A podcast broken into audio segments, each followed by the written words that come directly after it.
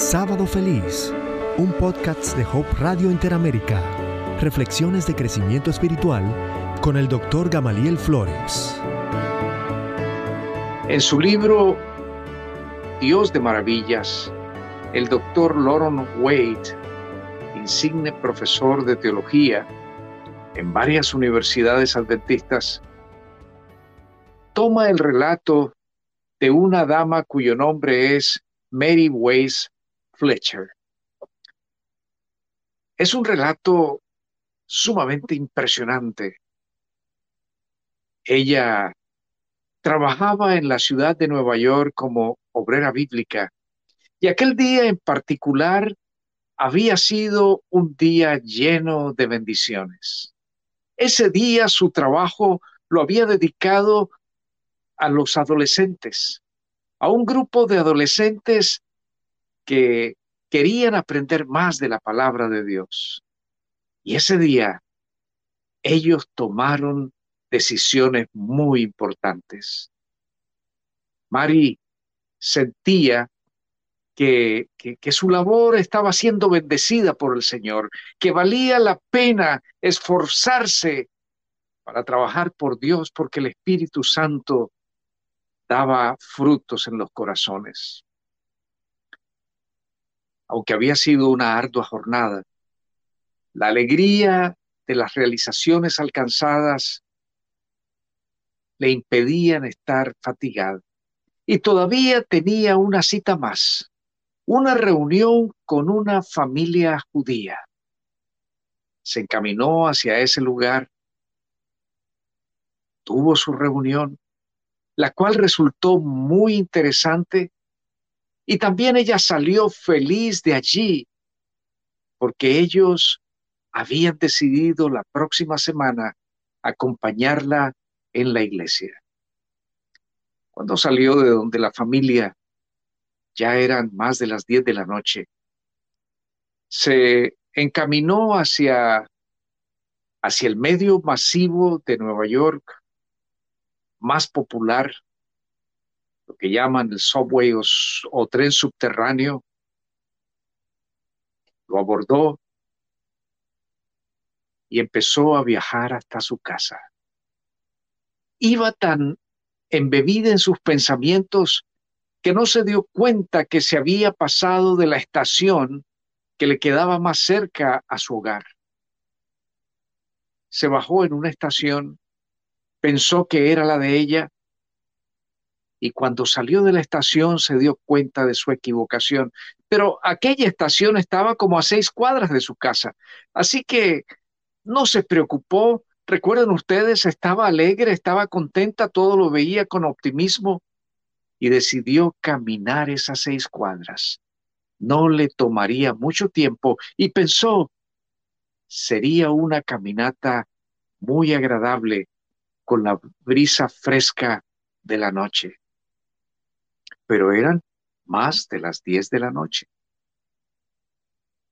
Continuaba embebida en sus pensamientos mientras caminaba tranquila, cuando de pronto sintió una mano grandísima en su espalda que la empujó y la introdujo a un callejón oscuro entre dos edificios. Nadie podría darse cuenta que estaba allí. Aunque sus pensamientos estaban funcionando rápido, ella sentía que el tiempo se había detenido.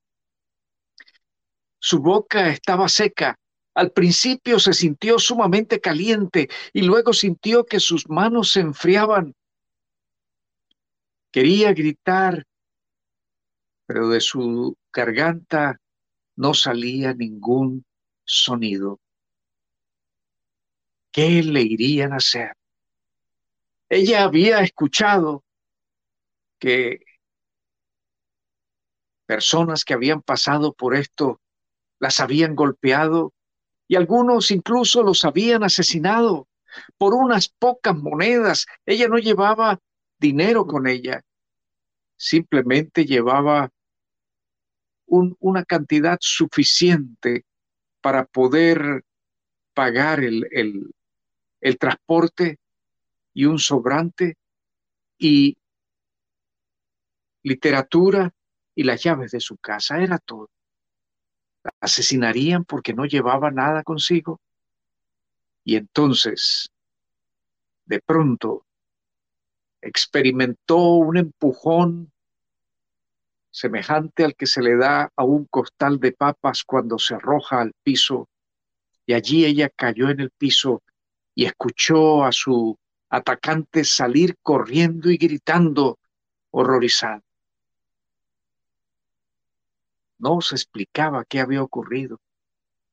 Se levantó, se quitó el polvo de sus de su ropa, recogió su bolso y entonces vio que su atacante había caído en manos de un policía.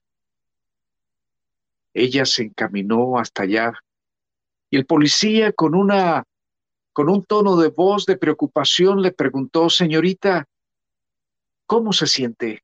¿Está usted bien? ¿Está ilesa?" Y ella dijo, sí, sí, creo que sí, estoy bien. No siento que, que estoy herida. Mientras tanto, aquel atacante estaba eh, eh, eh, sumamente, sumamente alterado. Paz casi parecía incoherente, diciendo de una luz, esa luz que me golpeó antes de empujarla a ella, esa luz parecía que venía de afuera, esa luz, esa luz ¿Qué fuerza tenía? El policía le preguntó si quería presentar cargos, pero ella todavía estaba un poco asustada y ni supo contestar. Mientras tanto, aquel atacante empezó a llorar pidiendo que lo liberaran. Y entonces el policía le hizo prometer que nunca más él haría algo como lo que había hecho. Y siendo que Mari estaba ilesa, lo soltó. Mari había estado escuchando esa conversación, pero ella, ella todavía en su susto no era capaz de reaccionar. Eh, finalmente sacó de su cartera algunas hojas de literatura que cargaba consigo, como ya mencioné, entregó al atacante y el policía lo dejó ir no sin antes orar. Ella notó que en la oración el policía mencionó su nombre y también el nombre del atacante. Recuerden, estaba todavía en medio de un susto, así que en ese momento no, no, no, no, no supo cómo reaccionar. Luego el policía de manera amable le dijo, ¿le gustaría que la conduzca, que la acompañe caminando hasta su casa? Sí, por favor, rogó ella, sí, por favor. Y empezaron a caminar. El policía caminó por la dirección correcta para llegar a su casa sin que ella tuviera que decir nada. Mientras iban por el camino, él le dijo, señorita, hay que ser muy cuidadoso. El Señor le dio a uno cerebro y juicio para evaluar las situaciones y no exponerse a peligros innecesarios. No piense usted que porque ora va a librarse de las consecuencias de sus acciones, de sus decisiones equivocadas. Él le hablaba con tal ternura que dice María hasta el día de hoy atesora en su mente los consejos de aquel oficial de policía. Al llegar ya donde había más luz, ya cerca de su casa, ella le preguntó al oficial, ¿no se ha alejado usted mucho de su área de servicio. Quiere regresarse desde aquí, pero él le contestó, no, está bien. Yo quiero ver que usted entre sana y salva a su casa. Siguieron caminando Y en ese momento ya Mari contempló las puertas de su edificio y entonces vio que el portero eh, se asomaba y miraba y la estaba mirando y ella con una señal de su cabeza le pidió que le abriera la puerta. Se aproximó, tomó la puerta y cuando se dio la vuelta para hablar nuevamente con el policía, no lo encontró. Miró para ver si se había alejado en la dirección que habían venido, pero tampoco lo vio. No estaba en ninguna parte. Entró, le preguntó al portero, ¿vio usted por dónde se fue el oficial de policía que venía caminando conmigo? Yo no vi a nadie, le dijo él. Usted llegó acá sola. Mari quedó pensativa. Empezó a unir los cabos. El policía había mencionado el nombre de ella en la oración, el nombre de su atacante, y ni uno ni otro le habían dado su nombre. El policía sabía la dirección de su casa. Aquella noche ella durmió poco, pensando en el acontecimiento que había vivido en aquella oportunidad. Al día siguiente, llamó a las dos estaciones de policía cercanas, pidiendo que le dieran el nombre del policía que había estado de turno en esa área de la ciudad. Pero en las dos estaciones le dijeron que no había habido ningún policía haciendo rondas de caminata que los policías que habían estado guardiando esa zona lo habían hecho en patrullas, en automóviles. Y entonces vino una, una convicción para Mari.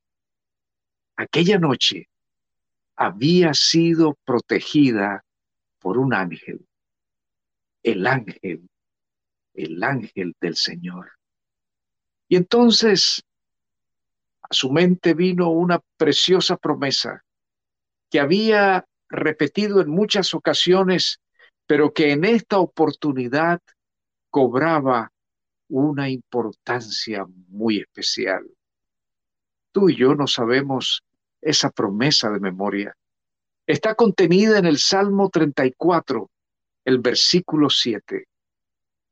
Aquí hay una versión quizás un poco diferente a la que generalmente conocemos. Es la versión Reina Valera contemporánea. Para defender a los que temen al Señor, su ángel acampa alrededor de ellos. Qué hermoso. Quizás tú te lo sabes de la siguiente forma. El ángel de Jehová acampa alrededor de los que le temen y los defiende.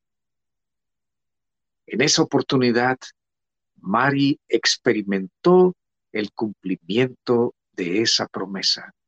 Sabes, la Biblia habla de los ángeles y dice que son seres ministradores en nuestro favor